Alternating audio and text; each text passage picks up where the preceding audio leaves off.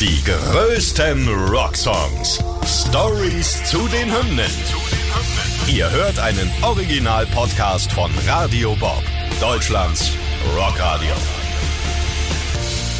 Mit Lara Bahnsen und Kerstin Mete.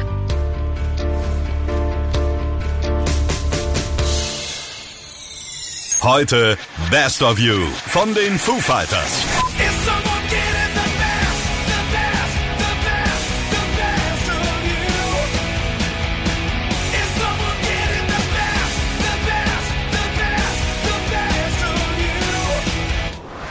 So, ich hoffe, du bist bereit für die beste Rockhymnen-Podcast-Folge aller Zeiten. Es geht nämlich heute erstens um den besten Song der Foo Fighters, wie ich persönlich finde, nämlich Best of You.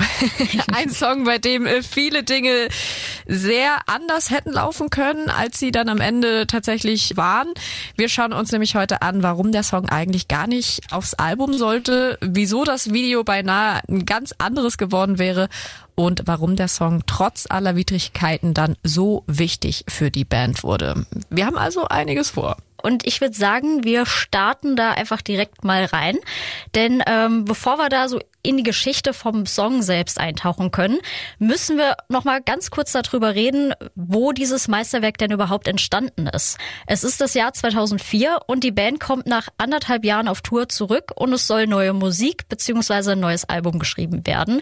Das ist jetzt erstmal nicht so besonders, aber sie schreiben dieses neue Album jetzt nicht einfach irgendwo, sondern In Your Honor sollte das erste sein, welches dann im eigenen Studio entsteht.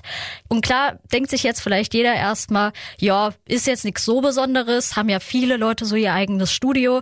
Aber in 2004 sah die Welt ja noch ein bisschen anders aus und ein eigenes Studio war für viele Bands wirklich absolutes Wunschdenken.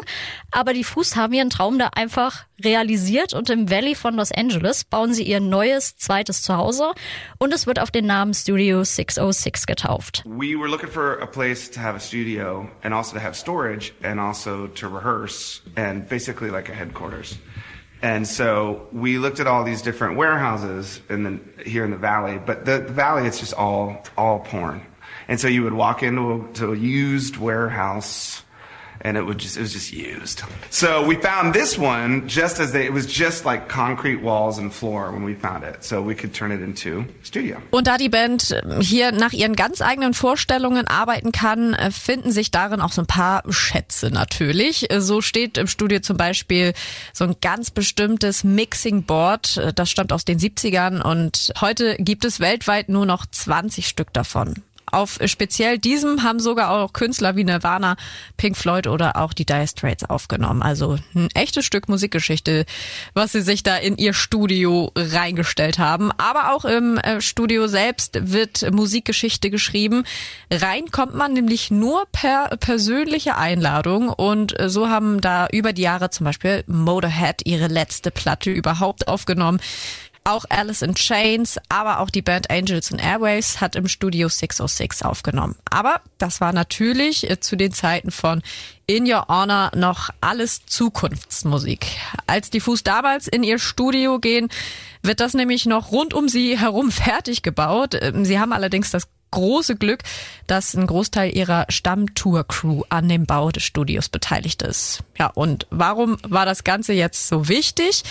Chris Shiflett meinte, äh, dass er vermutet, dass das eigene Studio einen riesigen Einfluss auf das Album hatte. Es gab niemanden, der ihnen gesagt hat, was sie wann tun müssen oder was sie dürfen. Sie waren umgeben von ihrer eigenen Crew und es ist quasi das eigene Haus. Und er sagt eben auch in diesem Interview, was andere Bands dahingehend durchmachen, ist seiner Meinung nach überhaupt nicht förderlich für die Kreativität. Aber das ist nicht alles. Auch die Stimmung beim Songwriting ist hier eine super spezielle. Dave Grohl hat dazu gesagt, dass er an jedes Album mit der Einstellung rangeht, dass das Album jetzt das letzte sein könnte. Und bei In Your Honor hat das aber der Rest der Band auch so gefühlt erstmal. Also wir sehen, da war schon eine ganz besondere Grundstimmung. Erstes eigene Studio, aber noch viel Turbulenzen außenrum und die Band kommt zurück, muss sich jetzt irgendwie finden. Und deswegen, wenn wir jetzt gerade schon young beim Album sind, schauen wir uns das doch mal ein bisschen an.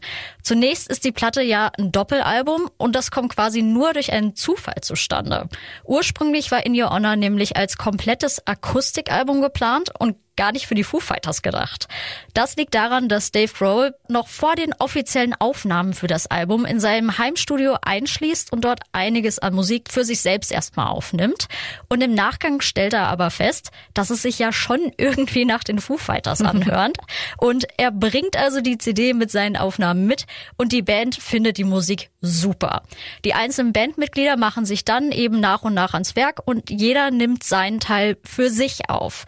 Das heißt, die Bandmitglieder gehen da halt jeder einzeln rein und jeder stellt sich zunächst die Musik so um, dass es eben zum Foo Fighters Sound passt und die Band arbeitet aber quasi gar nicht als Band zusammen am Album.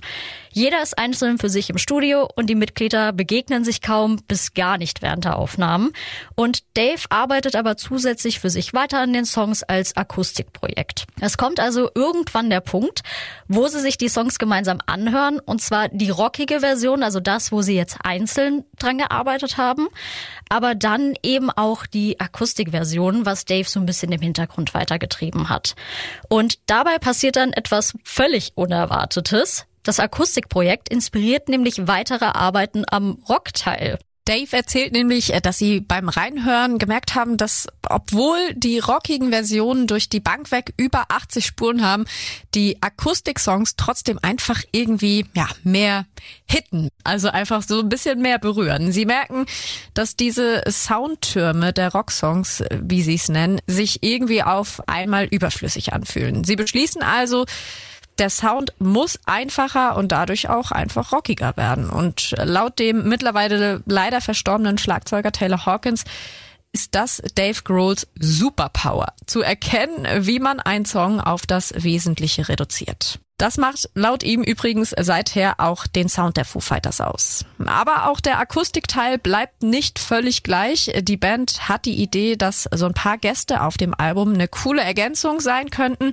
Deswegen haben sie sich dann niemand geringeren als John Paul Jones und Nora Jones als Feature-Gäste eingeladen und es entsteht ein heute legendäres Doppelalbum. Wie viel diese Platte für die Band und ihre weitere Geschichte aber im Endeffekt bedeutet, das äh, fassen Taylor Hawkins und Dave Grohl mal selbst zusammen. In your honor is to the audience, to our fans, really. Basically means, you know, we're going to rip our hearts out for you tonight, which is what we try and do live, or what we do. We just can't help. That's just what we do, you know? I really want this one to be the record that in 20 years, when some kid asks their dad, like, you ever heard of the Foo Fighters? Like, oh yeah. Which record should I get? So, jetzt haben wir schon einiges zu den Rahmenbedingungen von Best of You erzählt, aber jetzt wollen wir uns doch mal den Song genauer anschauen. Für die Rockhymne müssen wir jetzt erstmal 19 Jahre zurückspulen. Der Song wird von Dave Grohl nämlich in 2005 in seiner Garage geschrieben und ist damit quasi der erste Song, den Grohl unwissentlich für In Your Honor schreibt. Und wenn man sich anguckt, wie er ihn geschrieben hat, gibt's da schon gleich eine kleine Besonderheit. Er hat für diesen Song nämlich zuerst die Lyrics geschrieben und erst danach die Musik. Das geht entgegen des normalen Ablaufs für Dave und zeigt, dass wir bei dem Song wohl etwas genauer auf den Text schauen sollten. Aber lass uns den Song zunächst noch mal kurz zeitlich einordnen. Dave schreibt ihn nämlich kurz nachdem die Fuß zurück sind von ihren Auftritten für die Kampagne von John Kerry. Der ist in 2004 nämlich der Kandidat der Demokraten für die Präsidentschaftswahl. Die Fuß haben den Kandidaten damals unterstützt, aber bekanntlich gewann in 2004 ja dann der Republikaner George W. Bush.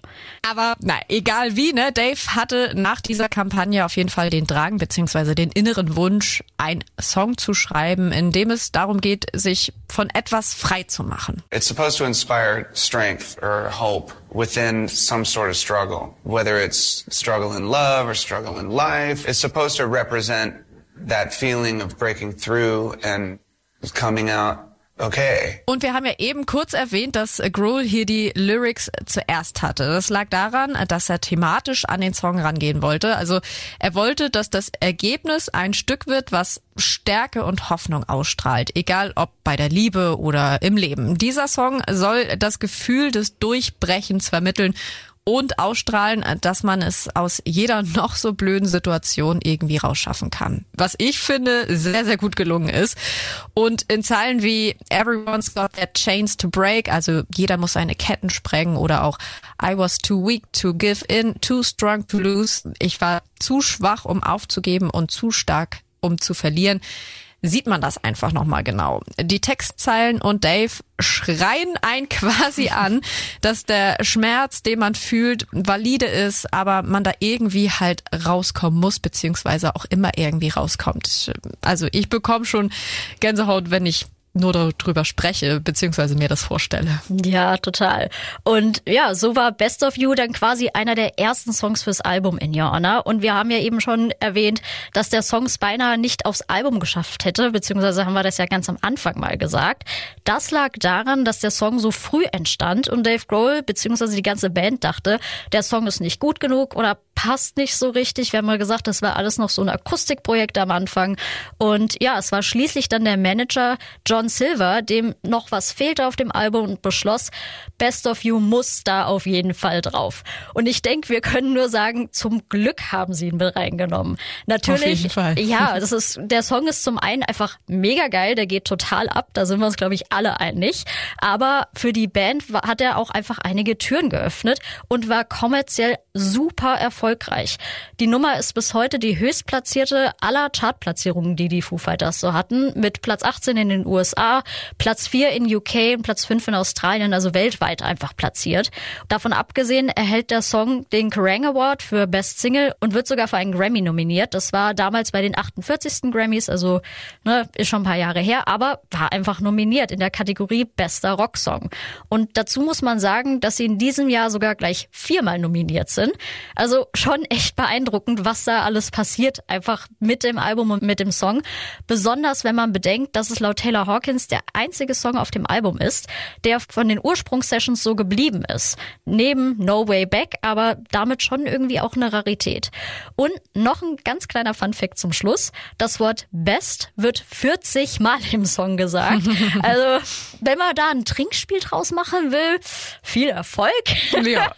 aber es, und tschüss. und tschüss. Aber die Message bringt's halt unfassbar gut rüber. Ja, jetzt können wir aber auch noch mal aufs Video schauen. Das ist wirklich nämlich grandios. Zu Beginn haben wir ja auch schon angedeutet, dass das fast nicht zustande gekommen wäre, beziehungsweise nicht in der Art, wie es heute tatsächlich besteht. Die Foo Fighters wollten für ihr Musikvideo nämlich Produzent Mark Pellington der ist bekannt für seinen Surrealismus und seine starken Bilder. Unter anderem hat er auch zum Beispiel das Musikvideo für Pearl Jams Jeremy gemacht. Also definitiv kein Unbekannter in der Rockszene. Naja, jedenfalls äh, fragen die Fuß Mark an und der hat tatsächlich erstmal abgelehnt. Etwas, was sich erstmal merkwürdig anhört, aber der Hintergrund ist leider sehr traurig. Erst ein paar Monate zuvor ist nämlich seine Frau gestorben und während Mark das erste Mal Best of You gehört hat, war emotional völlig übermannt und ja, er dachte einfach, er packt das nicht, diesen Song umzusetzen. Er hat während des Hörens einen vierseitigen Brief geschrieben, worin er alle seine Gedanken zum Song festgehalten hat, also Gefühle, Intention, alles, was ihm während des Songs in den Kopf gekommen ist, hält er darin fest und am Ende teilt er der Band mit, dass er das Video eben nicht drehen kann. Die Fuß lesen den Brief und sind von seinen Gedanken so begeistert, wenn man das sagen kann und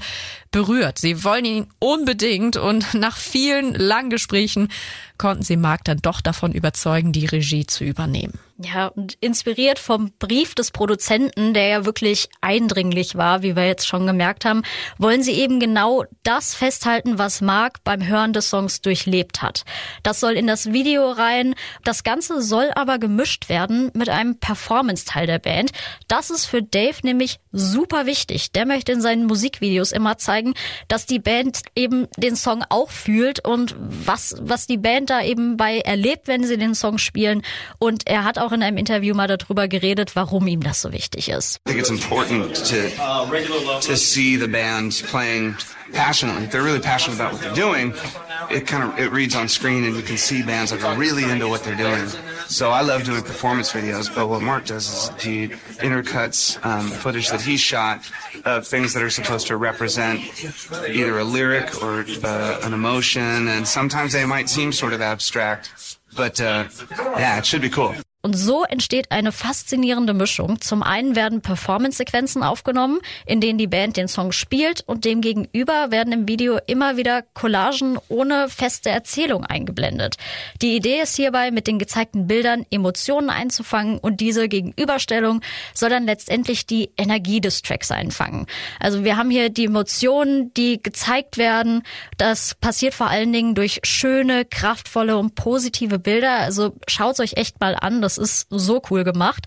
Es werden da zum Beispiel eine Gruppe Darsteller in so schwarze Ganzkörperanzüge gesteckt und die haben nur außenrum der Silhouette entlang Lichter und diese, die laufen dann so einen Flur runter und das soll eben Freude, Unschuld und Stärke präsentieren, aber eben auch die Endlichkeit allen Lebens darstellen.